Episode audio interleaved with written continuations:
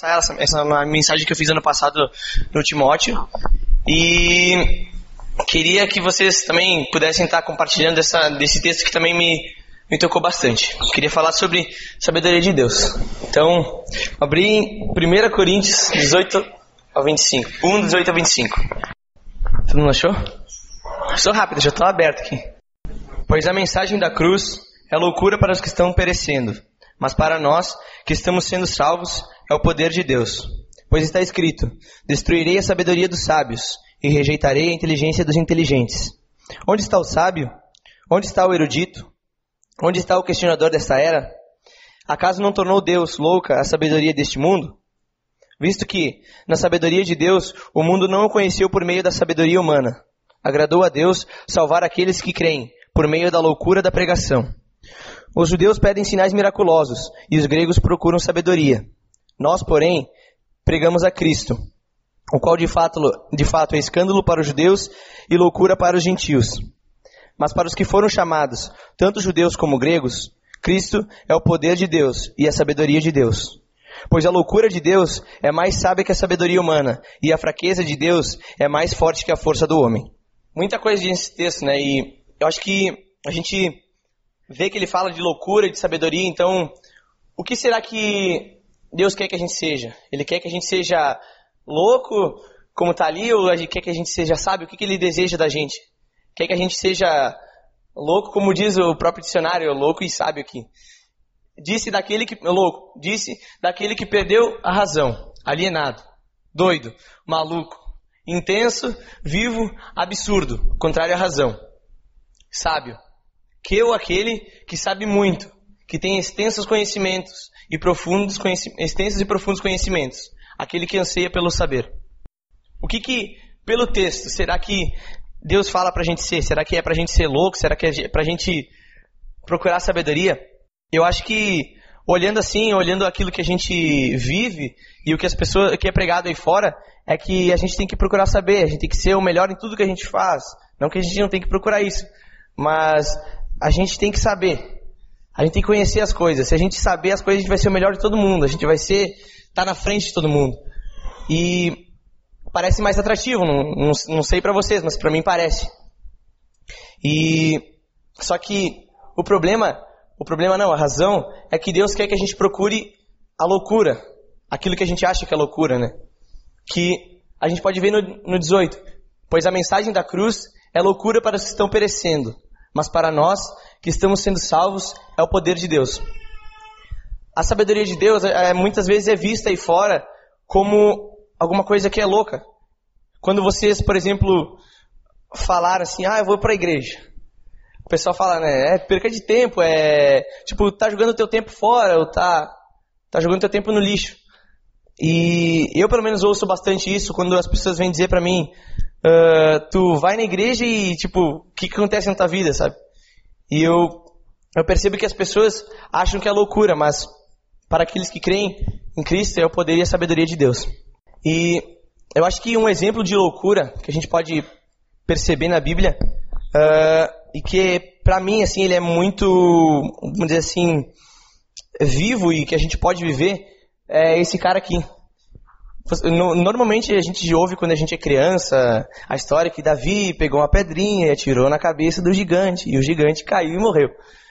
É, é essa a história realmente, mas a gente às vezes acaba esquecendo desse Deus que fez um cara pequenininho daquele tamanho, daquele tamanho ali, derrotar um gigante daquele tamanho, que tinha 3 metros de altura e tinha matado tantos soldados já em batalha, e mesmo assim, esse Davi, ele não tinha medo. E aquilo que parecia ser uma derrota certa, que se vocês olharem na imagem, é mesmo, tipo, pega um cara assim, tipo, é a mesma coisa que comparar a Manu e o Keck, botar um contra o outro, aí, tipo, tu olha assim, ela vem com uma pedrinha o cara com uma lança e um escudo todo protegido, vai ser uma derrota certa, né? Tu imagina, tipo, um naniquinho ali, pequenininho, fraco, porque até mesmo Davi, quando, antes dele, dele ir para enfrentar Golias, uh, ele era pastor de ovelhas, ele não trabalhava no serviço pesado, é, ele era o caçula da família, ninguém colocava ele no trabalho pesado. Ele era simples, o pastorzinho. E não tinha a mínima noção de lutar, né? Tanto por isso que ele não foi chamado para ir para a guerra. Mas Davi tinha uma coisa que era diferente. Tu olha para esse Davi e tu vê que ele não é igual aos outros. E que ele era diferente. Ele era louco bastante para encarar esse tal do grandalhão, do tal do Golias, né? Porque eu vejo que eu li, eu tava lendo um livro que é Derrubando Golias, que até tem, tem para vender aqui. E fazendo merchan. Uh, nesse livro ele fala que Davi era de, o, quando ele foi lutar com Golias, ele lutava diferente. Ele não olhava pro Golias e ele tipo se amedrontava diante daquele cara. Tipo, tinha o exército inteiro de Israel. E todo mundo estava com medo de lutar com o tal do Golias. Mas Davi, ele foi lá na frente e falou: Eu vou encarar o, o tal do Golias. Chegou lá na frente e em vez de lutar para frente, ele olhava para trás. Porque ele não olhava para o tamanho do gigante, ele não olhava para o gigante que tinha 3 metros, que era forçudo. Ele olhava para trás e via que o Deus que estava com ele era muito maior que aquele, aquele gigante que estava para desafiar ele. E eu acho que isso que a gente tem que fazer.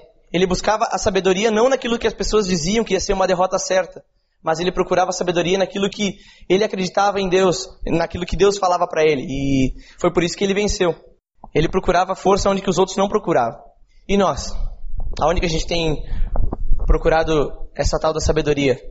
A gente tem feito como Davi, tem ficado lá em frente de batalha, mesmo sem saber o que vai fazer, mas acreditando no Deus que a gente serve e que acreditando que ele vai dar a vitória pra gente, ou a gente fica lá com a espada, o escudo e fica com medo do tal do gigante e tipo esquece que Deus existe. Uh, por um, algum tempo depois que eu saí do Timóteo, para quem não sabe o que é o Timóteo, é um ano que a gente uh, separa, para de estudar, tipo, para de fazer faculdade ou estudar mesmo, uh, para de trabalhar e dedica um ano para ficar estudando a Bíblia e trabalhando, tipo, em projetos sociais e tudo mais. E nesse ano, eu, depois que eu acabei esse ano, eu achei que Deus já estava numa caixinha, sabe? Deus era, era aquilo ali, sabe? Eu sabia tudo de Deus. E por algum tempo eu fiquei pensando assim, às vezes se viesse qualquer pessoa falar para mim, não, tu tá errado. Eu achava, não, eu tô certo, porque a Bíblia diz assim. E por algum tempo eu confiei na minha sabedoria, eu acreditava que aquilo que eu tinha estudado que eu sabia uh, era maior do que o Deus que eu servia. E estava vivendo por isso, estava acreditando nisso. E muito tempo eu fiquei pensando nisso.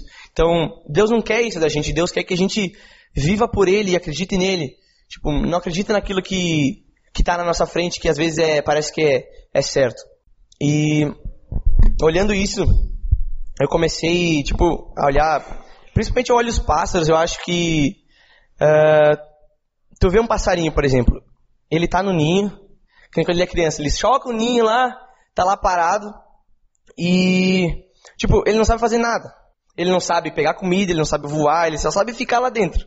E o que que acontece? Ele espera o pai dele vir e trazer e largar comida na boca dele. Às vezes até o pai dele mastiga e joga dentro da boca dele. A única coisa que ele faz é engolir. E será que não é isso que Deus quer da gente? Ele não quer que a gente pare no nosso ninho e fique esperando ele vir? Será que a vida com Deus, ele pelo menos, eu entendo pelo menos no texto que ele diz, Ariel, vai e confia em mim, fica esperando, porque aquilo que parece loucura, às vezes, tipo, que parece que tu vai entregar tuas, tipo, tu vai deixar a tua vida, aquilo que tu acredita, teus anseios, para mim fazer o que, tu, o que eu quero da tua vida, sabe? Eu quero entregar minha vida para Cristo. Isso é loucura, sabe? Tipo, viver por pela Bíblia. Para mim é loucura, sabe? Então, mas mesmo assim, isso é mais sábio que tudo aquilo que a gente vê. Onde a gente tem buscado sabedoria? Tem sido em Deus, como Davi fez? Ou a gente tem tem lutado com as nossas forças e acreditado que, que a gente é bom o suficiente. O que, que Deus tem sido pra gente?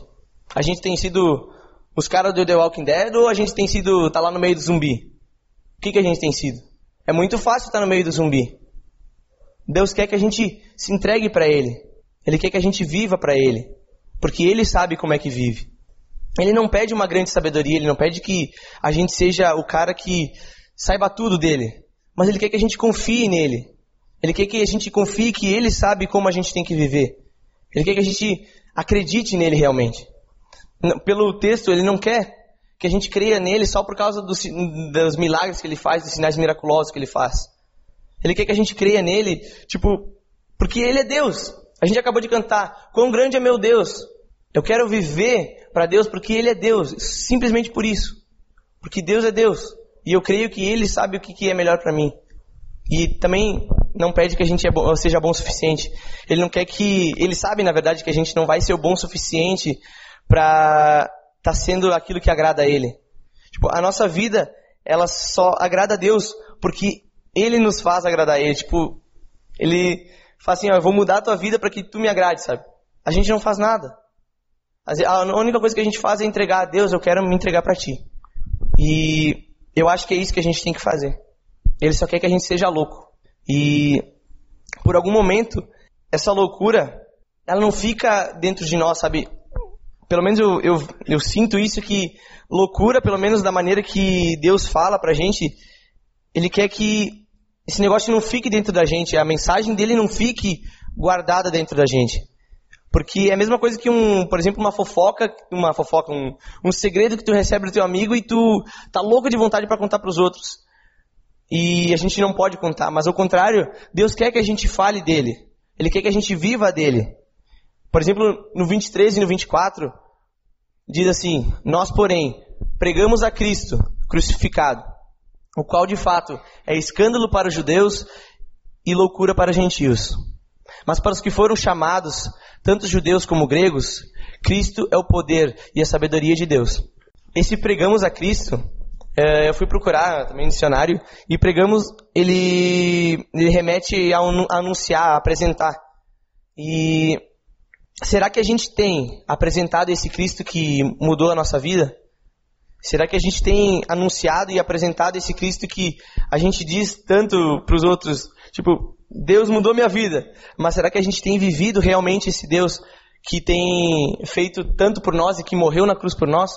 A gente tem feito isso ou a gente tem deixado de lado e fazendo as coisas da maneira que a gente quer, vivendo da maneira que a gente quer? Uh, queria chamar o Léo. Uh, de quando eu estava fazendo esse estudo, uh, eu, por exemplo, eu gosto muito de ficar tocando violão. Eu pego o violão e se eu estiver no quarto, fico uma gritaeira lá dentro.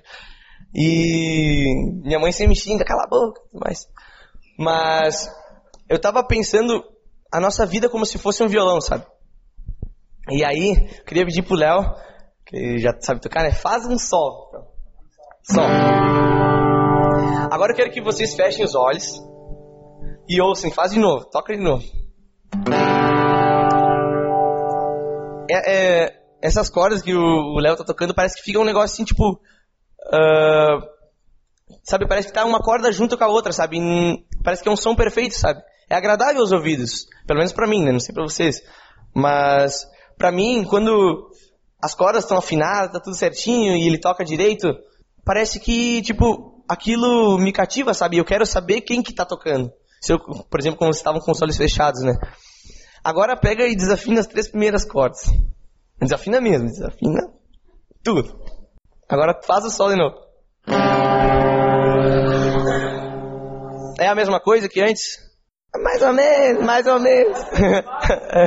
é, às vezes. Uh, eu acho que. Obrigado. Palmas pro senhor Léo.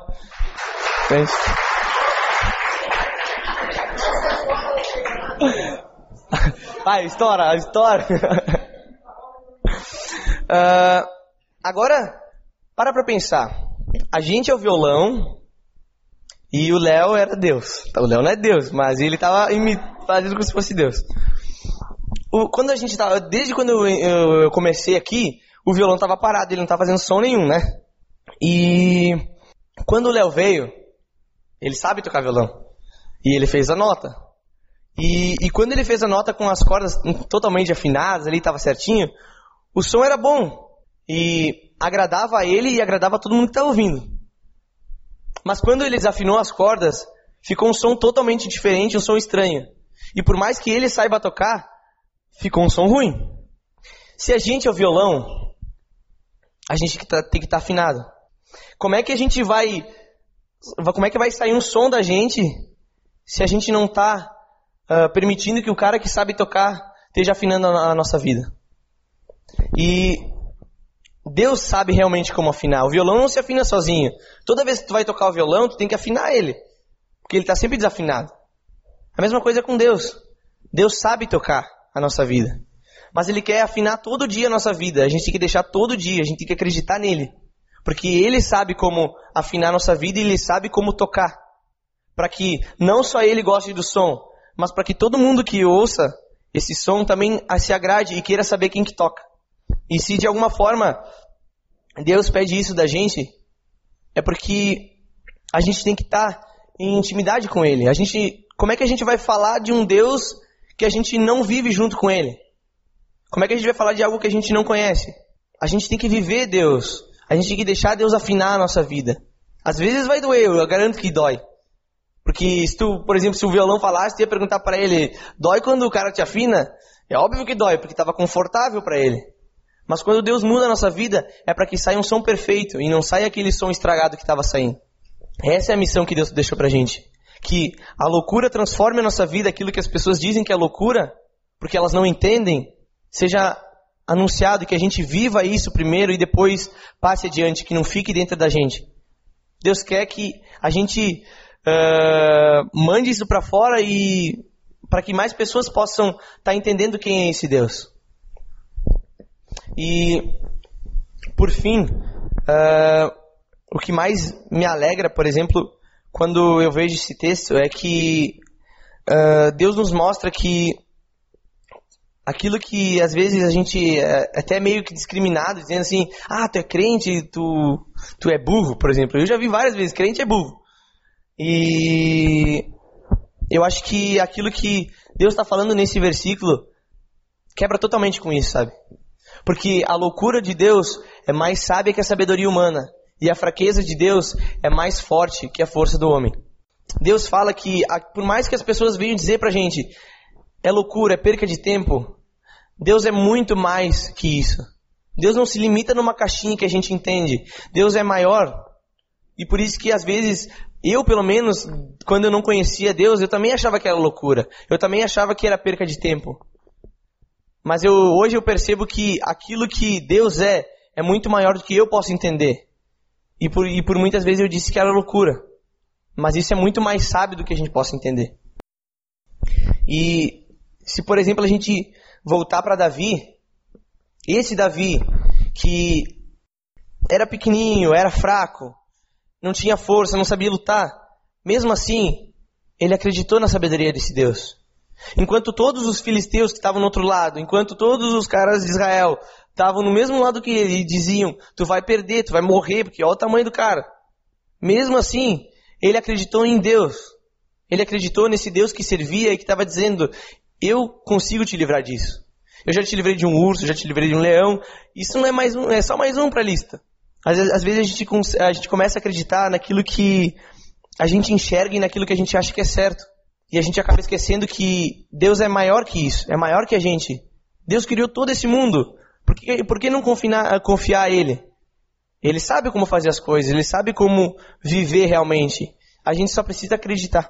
Eu gostaria que você estivesse abaixando a sua cabeça agora e, e pensando, será que eu tenho confiado nesse Deus, eu tenho acreditado nesse Deus que deu a vida por mim e que Ele sabe o que tem que fazer?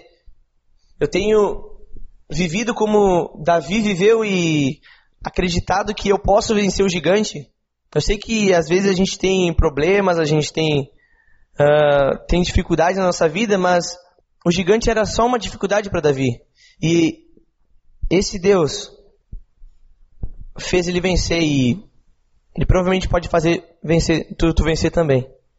Então, qual tem sido o teu gigante hoje? Qual tem sido aquilo que, que tem te atrapalhado e tem te amedrontado? E eu acho que a gente tem que acreditar mais em Deus e, e viver esse Deus que um dia fez Davi vencer e pode fazer a gente vencer também. Deus, eu queria te agradecer por esse dia, agradecer porque a gente pode confiar em Ti e nada mais, Pai. A gente pode saber que Tu é Deus e que Tu sabe aquilo que a gente tem que fazer e que Tu nos mostra, Pai. Basta a gente confiar, basta a gente deixar que tu viva por nós, Pai. Que a gente esteja se tornando cada vez mais, a cada dia, Pai, a gente possa estar se tornando cada vez mais louco e como muitas vezes eu já ouvi, Pai, dizendo que cristão é nadar contra a maré, uh, eu sei que a gente pode lutar, Senhor, porque Tu nos leva junto contigo e Tu tem força para fazer com que a gente consiga nadar contra a maré. Pai, que as nossas forças estejam depositadas em Ti, porque Tu é além disso, Pai. Tu é é mais que a gente pode ver, Pai. A tua força é mais, muito mais forte que a força humana, Pai. E a tua sabedoria é muito mais sábia que a sabedoria humana. Então, Pai, que a gente não viva por buscar a sabedoria que a gente acredita que funciona, Pai, mas que a gente acredite em Ti e busque em Ti aquilo que a gente precisa, Pai. Tu sabe o que tu, o que a gente precisa para crescer, para para um dia estar tá ao teu lado, Pai. Então, que a gente saiba entregar para Ti e abrir mão das nossas vidas, Pai, para que Tu possa estar tá sendo engrandecido. É isso que te peço e agradeço em nome de Jesus. Amém.